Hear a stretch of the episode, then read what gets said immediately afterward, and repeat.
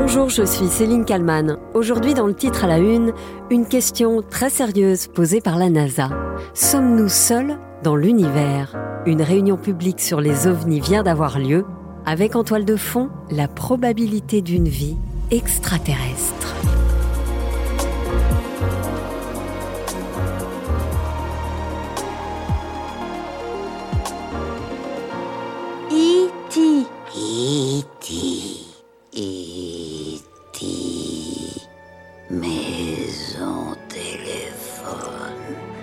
Et si Steven Spielberg avait raison?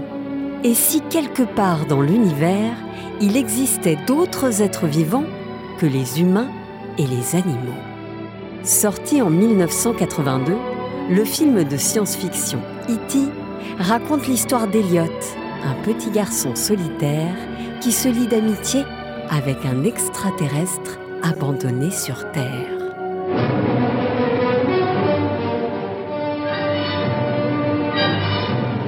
40 ans plus tard, la NASA révèle qu'elle s'intéresse de plus en plus aux ovnis, désormais appelés phénomènes anormaux non identifiés.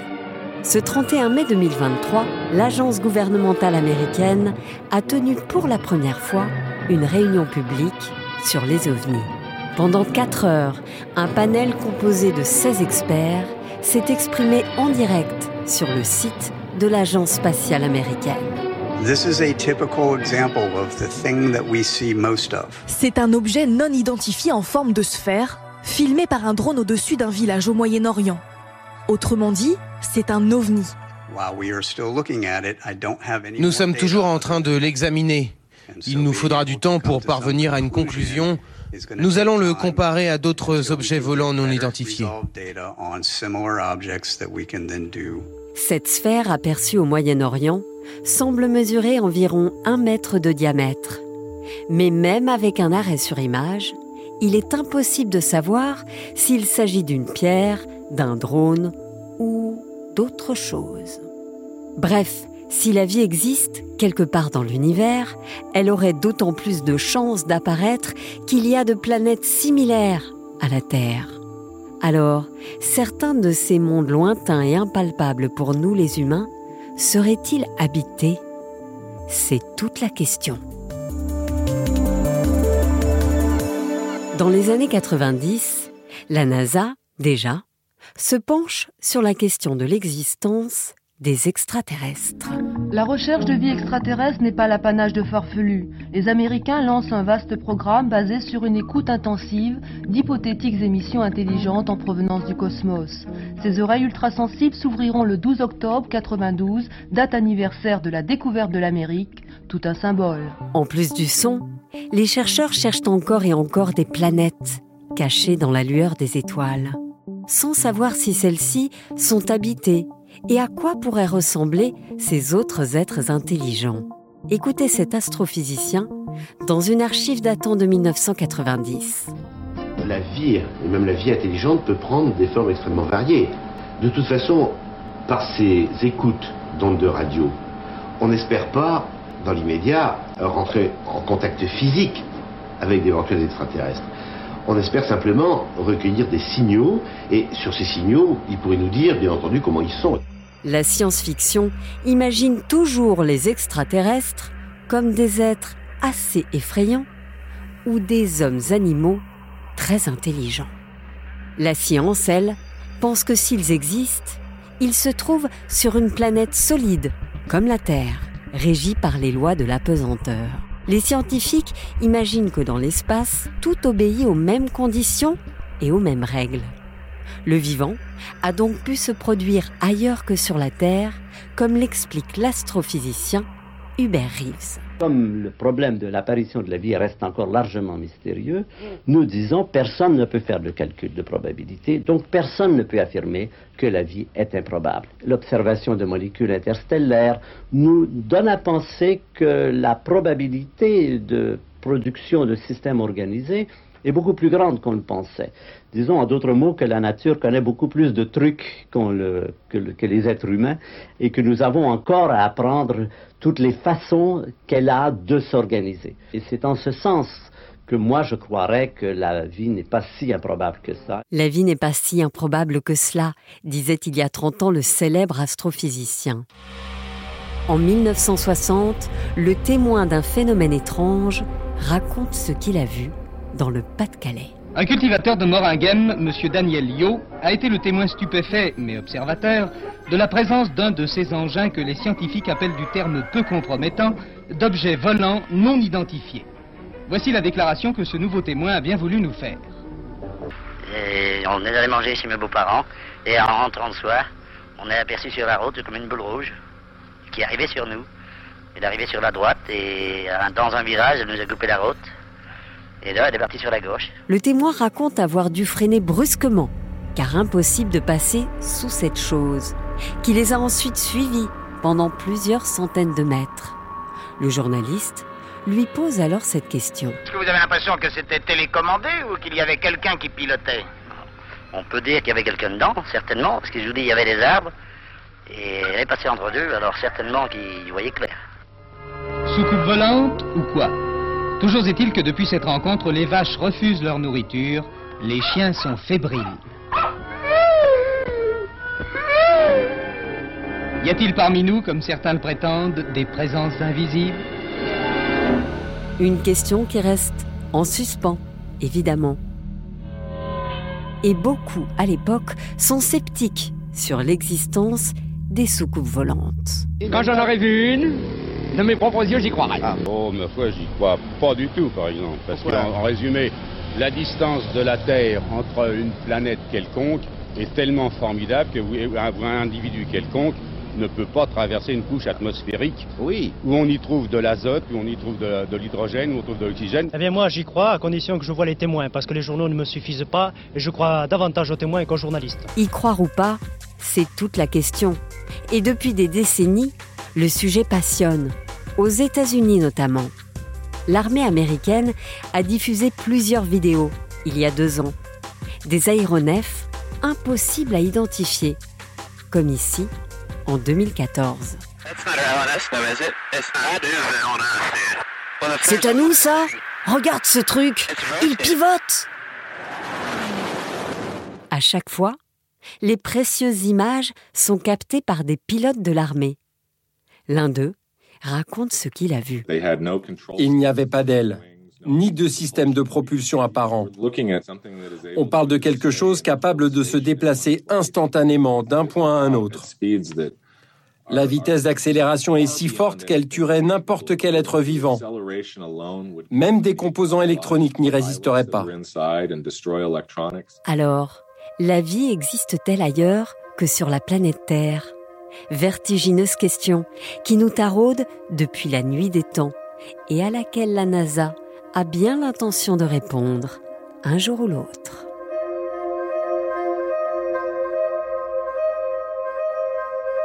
Bonjour Marie-Ange Sangui. Bonjour. Vous êtes rédactrice en chef euh, du magazine Espace et Exploration. Euh, la NASA a donc euh, tenu une conférence qui a été retransmise en direct sur son site internet. Hein, tout le monde a, pu le voir avec 16 experts de la physique à l'astrobiologie. La recherche des extraterrestres, c'est la fin d'un tabou aujourd'hui alors, c'est justement euh, l'objet, entre autres, de cette conférence, c'est d'essayer de faire en sorte que ça ne soit plus un tabou. Parce qu'aujourd'hui, quand on dit qu'on recherche, qu'on essaie de comprendre des phénomènes un peu inexpliqués, tout de suite, on est catalogué un petit peu dans une catégorie de gens un peu bizarres, un peu étranges, avec presque le chapeau pointu sur la tête, euh, de l'aluminium, etc.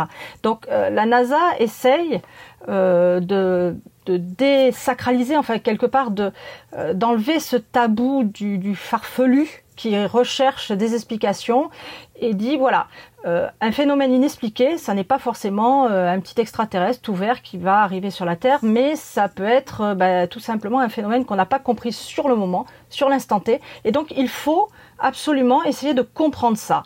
Et donc bah, des experts ont décidé de se mettre tous ensemble et de faire une feuille de route pour voir comment on pourrait faire pour mieux communiquer, mieux comprendre aussi les choses qui se passent, qu'on observe, et ensuite les expliquer. C'est vrai qu'on peut observer euh, depuis euh, de nombreuses années plus de choses grâce euh, à la technologie qui s'améliore de jour en jour. ça aussi, ça joue, j'imagine. Oui, tout à fait. C'est-à-dire que autrefois, c'est vrai qu'on avait, bah, c'était pris avec un appareil photo, une vieille caméra Super 8, un petit peu anecdotique parce qu'on voyait quelque chose passer et on comprenait pas grand-chose. On disait voilà, ça y est, j'ai observé quelque chose d'inexpliqué. Je ne sais pas ce que c'est. Oui, mais alors c'était très flou, euh, l'image euh, n'était pas très claire, on n'avait pas de date, on n'avait pas d'heure, on n'avait rien du tout. Et avec les nouvelles technologies, les nouveaux radars, les nouvelles caméras, tout ce qui peut exister à la portée de tout un chacun, mais aussi des institutions, des scientifiques, des astrophysiciens, etc., on a euh, de la haute technologie qui va permettre. Ben, soit de filmer, soit d'enregistrer et d'essayer d'analyser et mieux comprendre ce que l'on a pu observer et dans la mesure du possible quand c'est accessible à tous. C'est-à-dire que n'oublions pas qu'il y a des choses qui vont être observées euh, par euh, bah, des, appareils qui appartiennent à tout un chacun hein, ou à des institutions qui sont publiques, mais il y a aussi ce qui est la partie militaire. Et la partie militaire, eh ben, euh, c'est une partie qui ne pourra pas être analysée par ce comité justement. Parce que c'est secret défense? Et oui. Alors en fait, c'est pas c'est pas ce qui est observé qui est secret défense, c'est euh, l'objet, la, la, façon dont on va l'observer. Par exemple, c'est tout bête, mais vous avez un avion militaire euh, qui, avec sa caméra, va filmer un oiseau. Ben, L'oiseau qui a été filmé, il est secret défense. Pourquoi?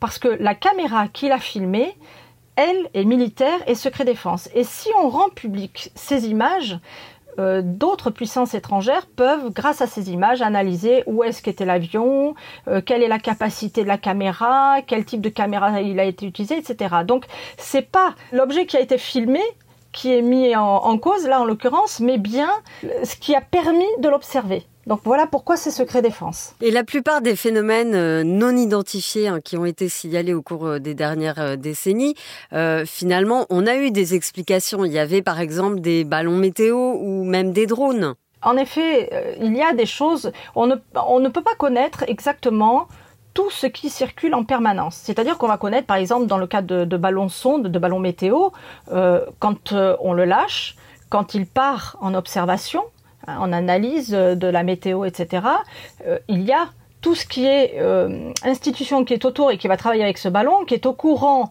euh, du moment où il est lâché, du lieu où il est, mais ça n'est pas l'intégralité, par exemple, d'un territoire. Si on prend les États-Unis, si vous avez un ballon sonde qui est lancé au Texas, les personnes qui sont à New York ne le savent pas du tout et n'ont pas le moyen facile de savoir qu'un ballon sonde a été lancé depuis le Texas. Mais si ce ballon sonde dérive et finit par passer à un moment donné dans le ciel de New York, les gens vont se dire oh là là, qu'est-ce que c'est que ce truc-là? On ne sait pas, on n'arrive pas à analyser ce que c'est. Est-ce que c'est euh, un, un ovni? Parce qu'ils ne savent pas ce que c'est. En revanche, ceux du Texas sauront très bien que ça n'est absolument pas un ovni qui vient de passer dans le ciel de New York, mais bien euh, ben, leur ballon sonde qui a dérivé progressivement vers New York. Voilà. Donc, euh, il faut aussi que les gens comprennent bien que OVNI, c'est objet volant non identifié. Ça ne va pas dire que c'est extraterrestre. C'est quelque chose qui vole, mais qu'on ne peut pas identifier. Le président euh, du panel de la NASA, euh, l'astrophysicien David Spergel, a, précisé que le, rôle de son équipe était de fournir une feuille de route pour orienter euh, donc les futures analyses. Ça veut dire quoi? Ça veut dire qu'ils vont récolter de nouvelles données, qu'ils vont compiler les anciennes, qu'ils vont faire tout ça à la fois? Tout à fait. En fait, on va essayer de, décider avec cette feuille de route. L'objet, ça va être essayer de, de récolter un maximum d'informations, mais surtout d'images de haute qualité qui vont être euh, enregistrés, c'est-à-dire dans un instant T. Ce qui est important aujourd'hui, c'est à la fois d'avoir des images de qualité, mais aussi de les, dater et de les préciser dans leur temps, euh, dans l'enregistrement. Parce que euh, quand vous avez quelque chose qui a été filmé, hein, quelqu'un dit bah, c'était entre 14 et 15 heures, c'est très compliqué de dire est-ce que c'est en rapport avec quelque chose qui a circulé à ce moment-là? Euh, c'est très difficile de recroiser les informations. Là, en prenant des informations qui vont être très très précises et des observations très précises, que ce soit celles au radar, que ce soit euh, quand on filme à des lieux, même en utilisant pourquoi pas euh, des, télescopes spatiaux, avec tout ça, ils vont recroiser les informations et essayer d'écarter au fur et à mesure euh, bah, tout ce qu'on n'arrive pas du tout à expliquer, c'est-à-dire recroiser par rapport à une information. Par exemple, on a lancé un ballon sonde au Texas, bon, on a observé ça là-bas, on a l'information comme quoi c'est parti du Texas, on vient d'observer des choses bizarres sur toute une, route, est-ce que c'est en relation? Ben voilà, le but du jeu, ça va être de recroiser tout ça et d'arriver à éliminer tout ce qui justement peut être euh, reconnu, analysé scientifiquement et écarté euh, même d'un problème grave et d'un danger. Parce que n'oubliez pas une chose, c'est que tout ce qui vole, qui commence à monter, qui circule, qu'on ne connaît pas bien, c'est dangereux aussi pour le trafic aérien. En tout cas, ça ressemble à une, enquête policière, quoi, ce que, ce que vous dites.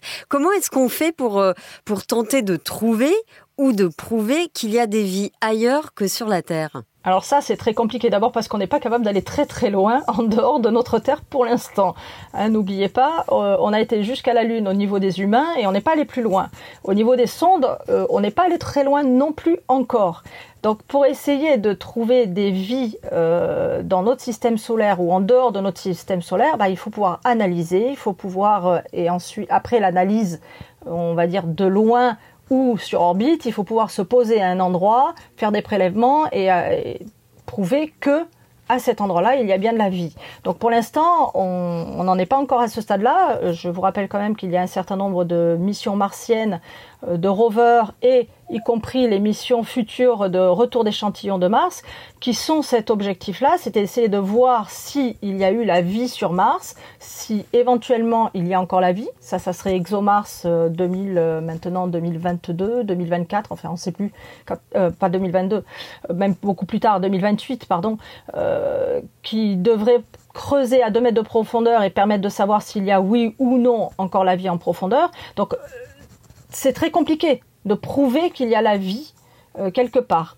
On ne peut pas prouver qu'il n'y a pas la vie, mais on ne peut pas prouver pour l'instant qu'il y a la vie. Et cette recherche, elle est fondamentale, bah, ne serait-ce que parce que nous, on est curieux, l'humain est curieux et qu'on aimerait bien savoir si on est tout seul. Bah, je vous remercie beaucoup, Marie-Ange Sangui, euh, rédactrice en chef du magazine Espace et Exploration, d'avoir répondu à mes questions pour le titre à la une. Merci. Et merci à Sophie Perwaguet pour le montage de cet épisode. N'hésitez pas à vous abonner au titre à la une pour ne rater aucun numéro. Quant à moi, je vous donne rendez-vous demain pour un nouvel épisode.